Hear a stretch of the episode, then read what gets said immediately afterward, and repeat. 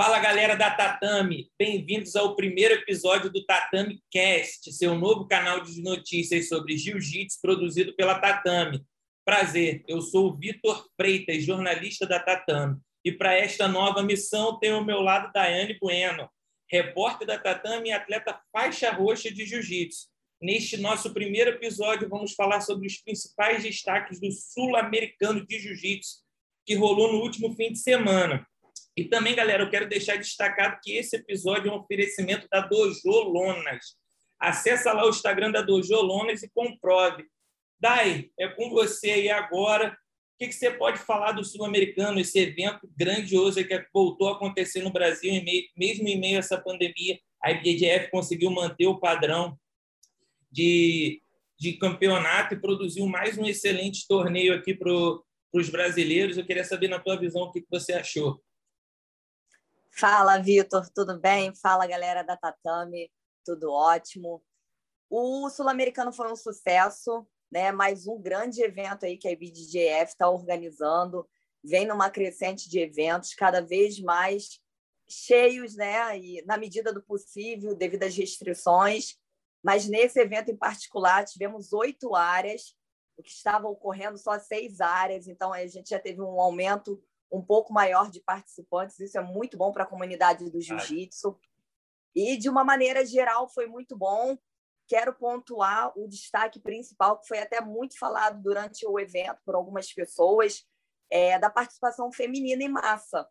Verdade. Tiveram muitas categorias femininas cheias, né? É o normal a gente ver mais as categorias masculinas cheias e as femininas nem tanto. Mas dessa vez a faixa roxa estava lotada, as meninas dando um show, faixa azul, juvenil, marrom, grandes atletas aí do circuito do jiu-jitsu feminino, do alto rendimento, competindo e dando um show lá no Sul-Americano, fora a galera masculina que deu um show também, Vitor. É verdade. E a gente vai começar destacando aí as faixas de base, porque eles foram responsáveis por abrir a sequência do campeonato na quinta-feira. No absoluto azul, a gente teve o destaque, destaque do Pedro Marcolino, que ele acabou finalizando o Thiago Saboia no armlock voador. estava lá, vi essa luta de perto. Foi uma surpresa assim para mim. Ele é um cara muito pesado e Sim. pulou no armlock voador. Achei essa essa luta assim muito impressionante. É um nome aí que se destacou no sul-americano, um campeonato grande, bem complicado, cheio de atletas duros e Pedro, parabéns aí pela sua campanha, ainda mais ser campeão absoluto finalizando a final. É para ficar. E o Thiago também é um atleta bem duro. É verdade. E o Thiago é um moleque bem duro mesmo, peso leve, que chegou na final do absoluto. Então, para você ver como essa garotada da faixa azul aí está bem treinada. E no absoluto feminino, destaque para Caterine Marques, que venceu a Rafaela dos Reis, Dai. Então, foi uma luta bem acirrada ali, né? A categoria azul feminina é, surpreendeu com várias meninas ali com um jogo técnico, um show de jiu-jitsu, buscando a finalização. As meninas estão realmente buscando a finalização ali, elas não querem só pontuar. E todas ali brigando muito forte. E foi um show a luta dessas meninas no, no final absoluto, Vitor. Foi. Parabéns aí para a Caterine, já é uma, um nome para a gente ficar de olho aí no de Brasileira. No absoluto Exatamente. roxa, cara, que é uma divisão ali que já, você já começa a perceber quem vai chegar bem na faixa marrom e provavelmente na faixa preta. Vamos destacar aqui o Helder Júnior, cara. Ele fez, se eu não me engano, acho que foram sete lutas e finalizou cinco Exato. delas. Na final, ele acabou finalizando o Anderson Ferreira, que foi campeão nos pesados, numa chave de pé bem justa, cara fiquei impressionado pelo fato dele atuar na divisão pesadíssima e ter um jogo de guarda. Ele é muito grandão, faz guarda muito bem, colocou, conseguiu envolver todo mundo no seu jogo, que é a guarda 50-50, e finalizar a maioria dos adversários. Fiquei impressionado com essa atuação, Dai. Eu estou vendo também, Vitor, que é, até as categorias mais pesadas, tanto do masculino quanto do feminino, a galera tá fazendo um jogo aí dos leves, né? Exato. É, birimbolo, a galera tá colocando na guarda 50-50, né? 50-50. É e estão ficando embolado aí, estão fazendo um jogo bastante solto, mas muito eficiente, com bastante finalizações aí surpreendentes. E eles deram também um show aí nessa, nessa final de absoluto, como as meninas também deram um show e a gente já vai falar delas. É isso aí. Agora, falando exatamente o que a Dai estava comentando das meninas, cara, teve um nome que me deixou bastante impressionado nesse campeonato, que foi a Maria Cláudia. Ela é aluna do Mário Reis, peso leve. Márcio de Deus. Márcio de, Márcio de Deus, bom, retificando aí. Márcio Cria da CDD. É, Márcio de Deus que venceu a Micaela Barros na final. A Micaela também atua na divisão pesadíssima, excelente atleta. Foi excelente a campanha da, da Maria Cláudia, tirou bons nomes, caras, e colocou o nome dela no game nesse campeonato aí. É, a Maria Cláudia ela vem numa crescente muito grande nos eventos, né? Ela já foi categoria e absoluto no Rio Inter, Open, JP. Ela participou do BDJ Bet Selection também. Claro, ela não chegou à final, mas deu um show ali, deixou a galera bem surpreendida, assim, né? bem surpresa, até o próprio William. E a Maria Cláudia ela vem numa crescente muito grande, né?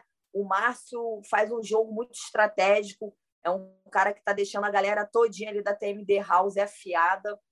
E nesse campeonato a Maria Cláudia veio com a missão de realmente brigar pela categoria e pelo absoluto. E o namorado dela, que é o que é o galinho, né, de ouro, ele o, o Luciano Alex, ele Isso. falou assim para mim nos bastidores, Dai, hoje não tem como, ela vai levar a categoria absoluto.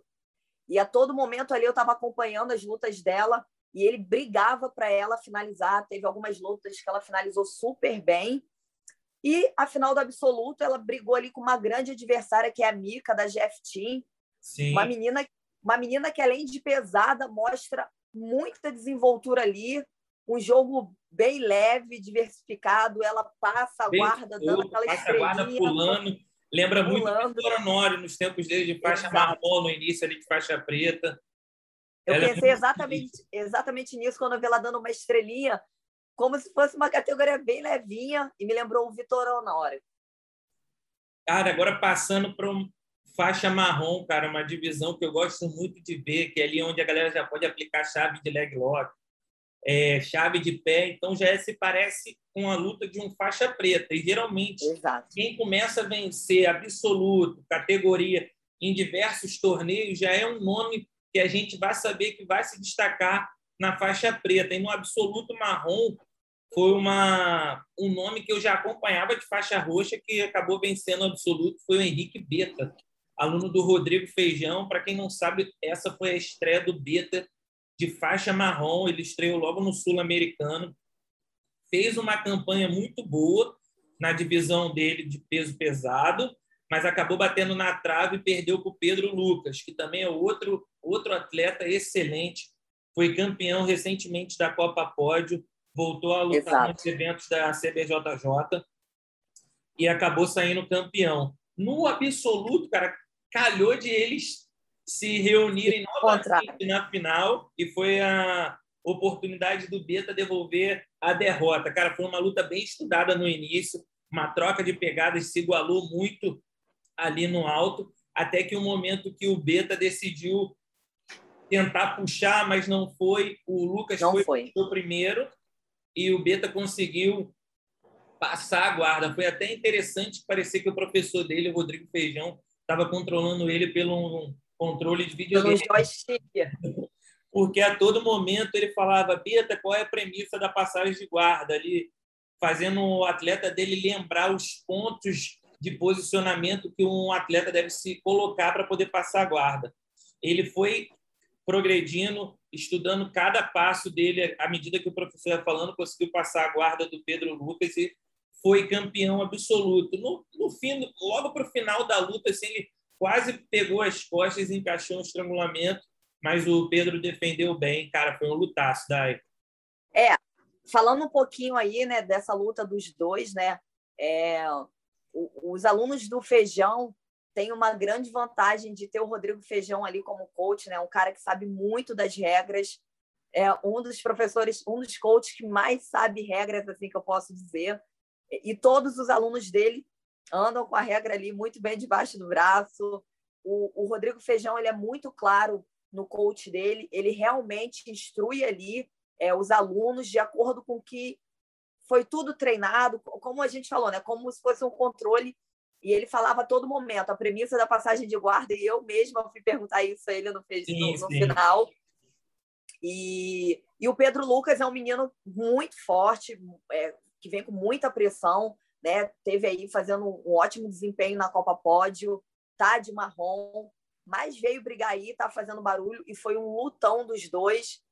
Eu acredito que esse brasileiro vai pegar fogo. É verdade. Eu também estou muito empolgado para esse brasileiro, principalmente nas divisões de base. Mas esse é um assunto que a gente já vai entrar daqui a pouco. Agora vamos falar também do marrom feminino, né, cara? A divisão feminina está crescendo bastante.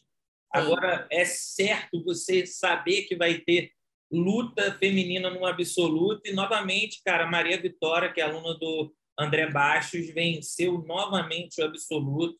É uma menina muito dura, muito sinistra de jiu-jitsu. Na, na final do Sul-Americano, ela acabou vencendo a Amanda Magda. Tá, o que, que você pode falar dessa luta para gente? Então, a Maria, ela é uma atleta que sempre está brigando aí nos absolutos, né? É, tanto nas competições aqui dentro do Brasil quanto fora, quando ela vai lutar o europeu, o mundial. Então, uma menina que tem um jogo de muita pressão ali em cima, apesar de saber jogar muito solto, mas ela tem uma pressão muito boa ali, né? Vem de uma escola de um professor que joga muito justo, né? Que é o André Bastos, da meia guarda, enfim. Exato. A luta dela foi uma luta bem, bem disputada ali, né? Mas a Maria conseguiu impor o teu jogo. E também vou dar um destaque para algumas meninas, é, Vitor, na faixa marrom, que também tiveram ali brigando no absoluto, né? Uma delas que deu um show na categoria foi campeã e estava ali brigando no absoluto, que foi a Júlia Alves, da GF Team. Um jogo de muita pressão mesmo.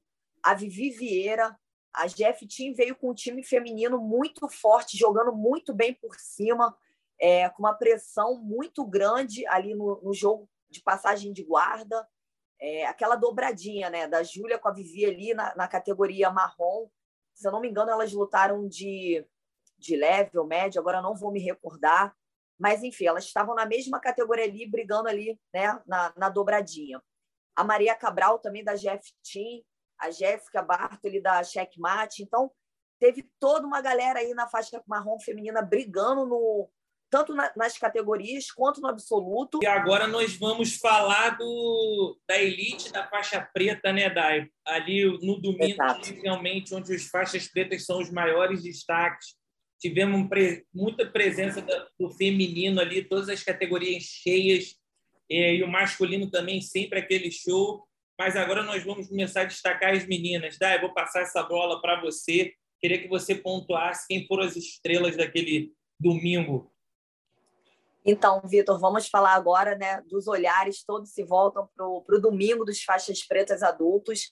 Categoria feminina não deixou por menos, tinham grandes nomes ali do jiu-jitsu feminino. Claro que tivemos algumas ausências por conta do PAN, né? As meninas estão, outra parte das meninas estão lá, foram para brigar pelo PAN, mas o brilho continuou no Sul-Americano.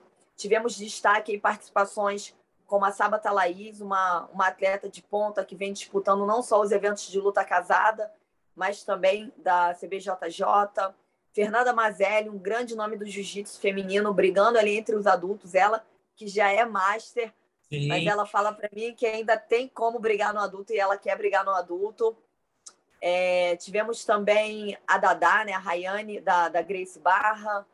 É, mas quem? Vamos lembrar, tivemos muitas meninas boas ali. A Jéssica Caroline, que deu um show com a, a, a, o peso mais leve né, da, das faixas pretas, a categoria Galo. Sim. A Jéssica Caroline brigou na divisão dela, foi campeã né, contra a Mariana. Agora, né? a, Mariana, Mariana da Double Five. Isso, da Double Five. Mas a Jéssica veio brigar no absoluto e chegou em segundo lugar contra a Ingrid Alves, Grace Farley, do Guigo, enfim, tivemos grandes nomes. Vou falar um pouquinho aí da categoria da, da Sábata. Ela fez grandes lutas, saiu a campeã e tiveram boas boas surpresas ali, né? É, finalizações, jogo de pressão, a, a Sábata conseguiu impor o jogo dela nas duas lutas, finalizando, saiu campeã da categoria leve. E também tivemos a Jéssica Caroline no Galo contra a Mariana. Tivemos também na categoria Ingrid, sendo a campeã do Guigo. O Guigo teve uma dobradinha da Ingrid e a Grace representando também. E ela, todas elas foram brigar no absoluto. Foi um lutaço absoluto, lutaço. Assim, todas as lutas foram guerras. É, e a Jéssica fez a final do absoluto contra a Ingrid Alves. E a Ingrid conseguiu impor o teu jogo e saiu com double gold. Cara, e é, vale citar que a Ingrid aí tá numa crescente, né, cara? Tá lutando tudo. Exatamente. É um nome que veio também para ficar na elite da faixa preta, venceu a categoria. Tá vindo bem forte. E o absoluto. Cara, fiquei muito impressionado com o jogo dela, sempre para frente, sempre querendo pontuar, sempre querendo, tentando finalizar. Ingrid, parabéns pela sua campanha aí. Espero ver você lutar mais vezes. E agora, Dai, nós vamos falar do masculino. Cara, o absoluto estava muito sinistro, cara. Estava recheado de caras pesados e teve os levinhos que entraram ali para tentar embolar a, a, divisão. Vale destacar aqui o, a performance do Wallace Costa, um peso pesado da GF Team. Ele fez quatro lutas, conseguiu, finalizar duas, excelente passagem de guarda, excelente posicionamento por cima. Na semifinal do Absoluto, quando, quando ele encarou o Eric Wesley, me impressionou que a luta estava muito igual por cima. Exato. E, e, ele decidiu escutar o corner dele e falou assim: Wallace, puxa, porque você vai raspar ele. Ele, você, você, é uma competidora, você pode até detalhar melhor isso. Você Sim. sabe que tem que para você fazer o que o teu coach manda, você tem que ter muita confiança no que ele fala. E ali ele mostrou que está muito ligado com o coach, que é o mestre Baraúna. Ele fez o que o mestre falou, puxou, raspou o Érico e garantiu vaga na, na final do absoluto, que foi contra o Everton Daniel nos pontos. Cara, muito sinistro também, um peso médio que chegou na final, tirou muita gente grande lá. Cara, Wallace, parabéns. Surpreendeu, né? Surpreendeu Bom para a gente ficar de olho nesse Everton Daniel aí. E Dai, queria saber o que você pode falar da campanha do Wallace. O Wallace veio para brigar ali, brigou bonito, é o que você falou, né? O coach faz toda a diferença, Vitor. Você também sabe disso, né? O coach ali faz toda a diferença. Tem que ter essa conexão entre o coach e o atleta. O Baraúna vem, vem muito presente em todas as competições ali com mais alguns da Jeff Team, como o mestre Júlio César ou o Serginho, mas ele sempre está ali na linha de frente, fazendo coach de todos os atletas, e é muito importante o coach conhecer né, o jogo de cada atleta para, no exato momento, mudar ali o plano e se sair super bem. Foi isso que aconteceu com o Wallace. O Everton é um menino que surpreendeu até os paramédicos, porque ele estava dando trabalho para os pesadões. É, era complicado ele na guarda, ele um, um peso leve, né? Ele lutou contra o Marcelo Gomide, o Wallace, e os caras sinistros, mas ele estava lhe dando trabalho tanto por, por cima quanto por baixo, enfim. Um jogo de guarda super afiado. E eu achei que foi um botão, mas assim, o Wallace teve, teve a inteligência, né? A estratégia nessa hora é muito importante você jogar também com a estratégia ali junto com o teu coach, ter aquele entendimento de poder fazer o que tem que ser feito na hora certa para ser com a, vitória, né? Porque hoje, Vitor, o que eu vejo nas competições, até eu como competidora, Sim. tudo é muito definido no, no detalhe, né? Sim. A gente vê grandes lutas, é, atletas de grandes nomes ganhando às vezes por uma vantagem, ou tá zero a zero na decisão dos árbitros, né? Enfim, tudo ali no jiu-jitsu um passo mais à frente ou um passo atrás, tudo muda. Muda é como um jogo de xadrez. É verdade.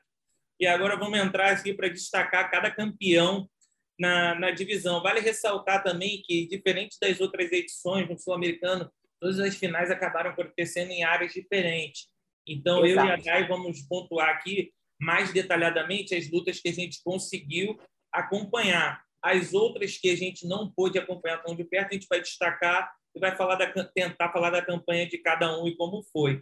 No peso galo ali, cara, teve uma luta muito boa. o Elerson Gonçalves, da Nova União, e o Osiel Santos. É, eles já lutaram várias vezes e o, o Osiel vinha de vitória sobre o Ellerson, entrou confiante ali, mas naquele jogo de embolo, cara, guarda 50-50. Se você demorar para fazer os dois pontos ou outro atleta fizer a vantagem de tentar abrir a guarda, subir, tentar passar, fica tudo muda. devolver. O Ellerson acabou conseguindo fazer uma vantagem, dominou por cima e acabou sendo campeão dessa vez. Cara, o Ellerson é um moleque muito sinistro da Nova União, peso galo. A Nova União, vale, vale ressaltar que está tendo essa renovação de atletas. Antes era para conhecer Exato. uma equipe de, de pesos pesados ali, apesar de ter antigamente ela ser peso leve, ela está voltando agora a produzir bons pesos leves. Cara, o Ellerson aí foi campeão, foi o nome que dominou a divisão do peso galo, Dai. Eu mesma já treinei com o Ellerson, né? Conheço bem o jogo ali do Ellerson. Muitas vezes ele me deixava um pouco até irritada nos treinos, porque ele tem um jogo de guarda ali de 50 muito bom. Ele joga muito bem de lapela. É, eu vejo que algumas coisas ele mudou no jogo dele, mas ele tem uma guarda é, de lapela muito boa. O Oziel é um, um atleta que eu acompanho desde as faixas de base colorida, já lutou com outros amigos meus, então é um garoto muito duro. O Ozel é muito consistente desde as faixas coloridas, que eu acompanho ele de azul. Sim. E na preta ele está mantendo né, essa constância. Então foi uma luta ali muito estratégica. É, venceu quem foi um pouquinho mais estratégico ali. O Ellerson gosta de jogar na estratégia. Ele não é um atleta que arrisca muito, diferente é, de outros né, que a gente vê que gosta de jogar para frente. Ele até gosta, mas ali na competição ele prefere jogar mais estrategicamente, se resguardar mais, entendeu? E conforme for sentindo. Ótimo, ótima análise, da é verdade. Cara, no peso pluma nós tivemos a volta do Iago George disputando os torneios da CBJJ no Brasil.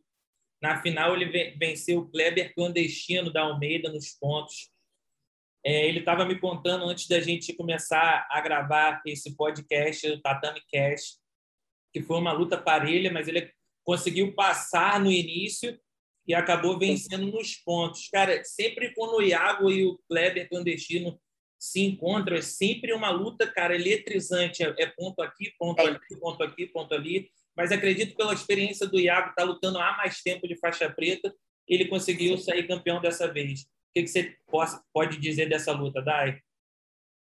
O, o Iago né, falou isso com você e o clandestino falou comigo lá no pódio, no backdrop, que mais uma vez o Iago tinha ganho dele ali, mas foi nos pontos, foi uma luta muito, muito acirrada, né?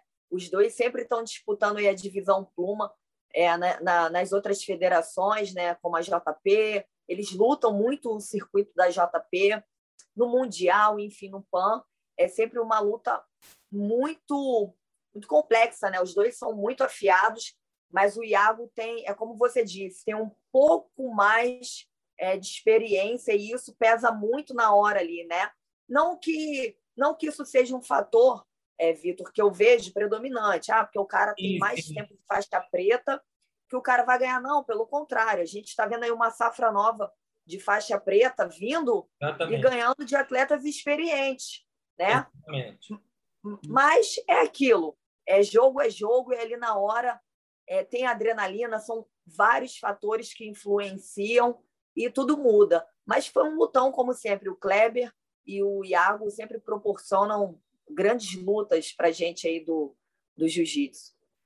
E agora a gente vai falar da divisão peso-pena, uma das mais aguardadas do dia. É, o atleta de destaque, que estavam todos os olhares para ele, era o Meiran Maquiné. Ele veio de boa campanha no BJJ Bet, voltou a, a lutar os campeonatos da CBJJ para fazer pontos para poder lutar o Mundial. Ele estava conversando Exato. comigo. E na final, depois de ele ter finalizado duas lutas, ele encontrou o Daniel Júnior, cara, Dedel, um atleta faixa preta da Double Five. Cara, foi uma luta impressionante dessa vez. Quem acompanha o Meiran sabe que ele é muito, muito, muito explosivo durante as lutas. Mas me parece, mas me parece ao meu ver que o Daniel veio com uma estratégia muito certa, cara. para essa luta. Ele saiu na frente nos pontos, puxou primeiro, saiu na frente nos pontos. E, cara, o, não, o Meiran não conseguia desenvolver o jogo dele de explosão ali. O, o Dedéu estava defendendo tudo muito bem, até que no final, cara, isso, isso que na faixa preta é uma coisa assim que deixa a luta eletrizante, porque faltando poucos minutos, um minuto, 50 segundos, tudo pode acontecer. Meiran tirou uma posição de guarda da cartola, levantou com a perna do Dedéu, conseguiu os dois pontos, ainda fez uma vantagem para ao atacar as costas e virou a luta nos minutos finais. Foi impressionante. Uma campanha excelente do Meiran e vocês podem ficar de olho também no Daniel Júnior, que ele é um atleta excelente, fez uma ótima campanha, fez um lutão com o Meiran. Exato. O Meiran, ele, desde as faixas coloridas, assim como o Daniel, né, o Dedel, para quem conhece assim ele, é um atleta que veio da Oriente e, né, tá treinando na Double Five. Hoje ele representa a Double Five. É um atleta muito técnico, muito duro, né? E o Meiran também. Então, assim, é, é uma luta que uma hora ou outra ia acontecer. Isso é luta até de mundial, né? Da gente esperar para o mundial, para o PAN. É, mas eles já anteciparam, né? Já vão antecipar essa luta aí para gente, como foi agora no sul-americano. Acredito que no brasileiro também. Meiran é um, é um atleta muito explosivo, tem uma performance assim excelente. A gente esteve lá no BDJ Bet, a gente pôde acompanhar eu gosto da ousadia do Meiran lutando, né? Ele é um menino ousado, mas é um menino ousado com muita técnica, né? Ele entra ali muito convicto do que ele quer fazer. Só que o Dedéu, por outro lado, o jiu-jitsu é assim, né? Todo mundo está estudando todo mundo. Então, é, a gente até ouve muito nos bastidores, né? Ali não é para fazer show, é para ganhar. Né? É claro que uns conseguem fazer o show, e ganhar. mas do outro e ganhar, mas do outro lado também tem o atleta que está ali querendo parar o show daquele atleta, né? É verdade. E foi o caso e foi o caso do Daniel, foi muito inteligente. Ele tem um pai dele ali, né, que que tem essa é experiência, é que também é competidor. Eu, eu tive ali um pouquinho é, numa luta anterior dele, vendo o pai dele falando para ele acredita no teu jogo e contra o Thierry foi essa luta que eu vi o pai dele falando ali. Ele também no finalzinho conseguiu virar e ganhar. Então, são dois grandes atletas que proporcionaram um show. E o Daniel foi muito inteligente em fazer o antijogo ali do Meirano, deixando ele é, muito solto e livre né, para fazer o que ele bem é. gosta. Mas ele é inteligente, tirou ali da cartola a, a posição dele, conseguiu virar já naquele segundinho final. Pegou fogo a, a luta entre eles. Foi uma excelente luta. Foi bem sinistro também. Outra divisão que foi bastante disputada final, cara, dois atletas excelentes, foi a divisão peso leve, que teve o Vitor Nitael versus o Marlos Salgado. Cara, você pensa numa luta lá e cá o tempo todo, os 10 minutos foram que eles mostraram ali muita vontade. Vitor venceu nos pontos, cara, no final fez uma raspagem, subiu na single leg, conseguiu raspar o Marlos mas a luta foi parelha até o final. É, Marlos, parabéns. Você, você pegou a prata, mas então. ter sido ouro para você também. É. Acho que se fosse mais tempo, a luta seria outra também. Mas o Vitor, Vitor Nitael mostrou que está vivendo um momento bom. Acreditou nas palavras do seu professor novamente, Rodrigo Feijão, ali no corner. Parecia, parecia um atleta controlado por um controle de videogame. Lutou muito e olho vivo nele, cara. Vitor Nitael subiu há pouco tempo para a faixa preta, mas já é um dos nomes fortes na divisão aqui no Brasil.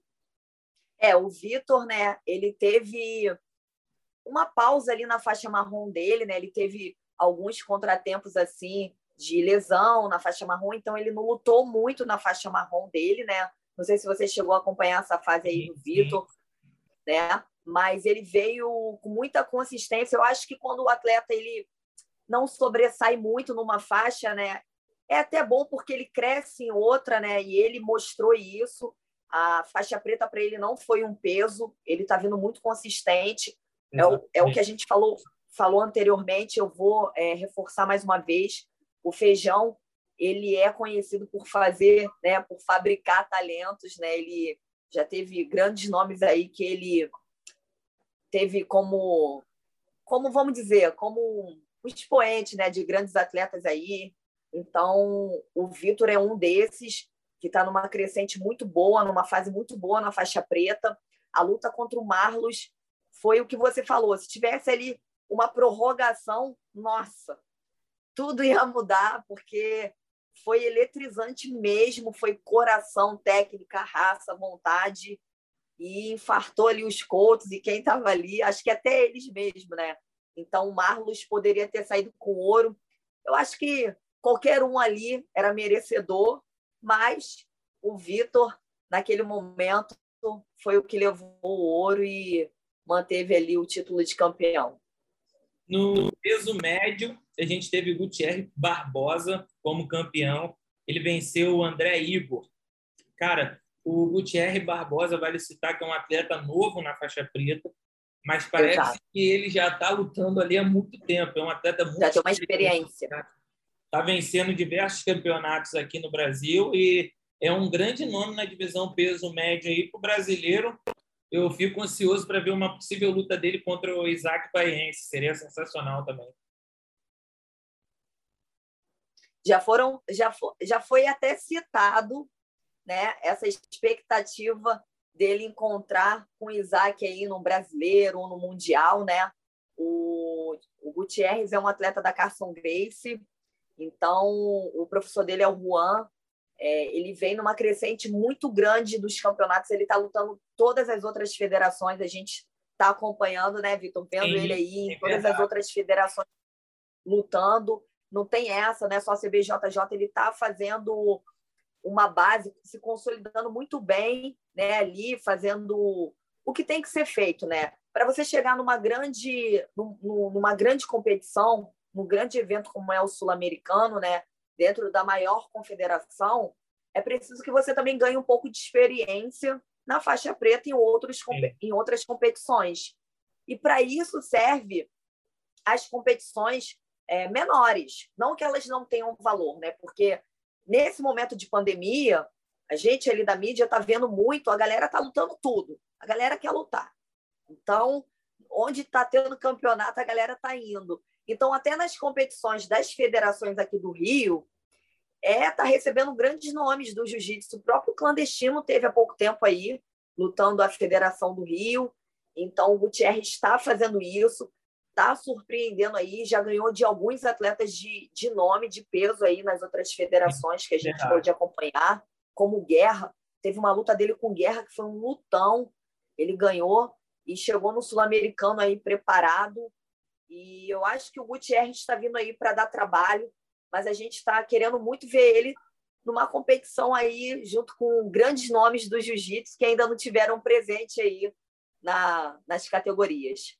Como outras lutas estavam correndo ao mesmo momento e a gente não pôde acompanhar para detalhar exatamente o que aconteceu, Exato. nós vamos pontuar aqui os nomes que foram campeões. No meio pesado, a gente teve o Marcelo Lemelli, da GF Team, que venceu o Matheus Godoy. No pesado, teve a volta de Dimitri Souza, cara. Dimitri, todo mundo conhece a figurinha carimbada do, do jiu-jitsu, saiu de São Paulo, veio para o Rio, foi campeão em cima do Leão Brito, que é uma jovem revelação da BTT. No super pesado, Pedro Agrise venceu o Marcelo Gomide.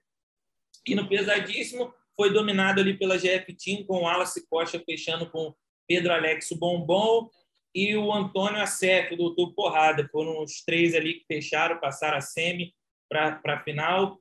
E esses são grandes nomes, cara, que vocês podem acompanhar aqui no Brasil, que vai dar sempre o que falar, sempre vão trazer lutas boas e eu estou muito animado com o brasileiro, tá? E agora falando do brasileiro, o que você pode esperar desse campeonato aí?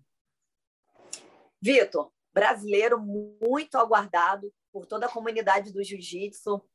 Eu ouço muito a galera me perguntar aí, né? E aí, vai ter brasileiro? Vai ter brasileiro? E finalmente vai saiu. Vai ter brasileiro 2021. 2020 ele ficou de fora do calendário, foi, foi uma perca muito grande, né? Foi uma perda muito grande para todos nós, não só o brasileiro, mas o Mundial, o PAN. Mas o brasileiro vai voltar para a casa dele de origem, Rio de Janeiro, nessa edição. Sempre estava é ocorrendo Barueri, em São Paulo. Então, os cariocas vão ser privilegiados de poder estar tá lutando em casa e é obrigação da gente estar lutando em casa. As categorias estão lotadas e acredito que vão lotar mais ainda agora com o término do Sul-Americano. A galera já começa a correr para se inscrever. Mas já temos grandes nomes aí e muitos ali já me falaram nos bastidores. Uns até se pouparam de lutar no absoluto, como o próprio Dimitrios, que é. falou para mim, Dai, eu quero economizar energia, porque eu quero brigar no, no brasileiro, no absoluto, porque é lá que vale a grana, é lá que eu quero estar. Vai ser o primeiro grande torneio no Brasil depois da pandemia. Premiação em dinheiro.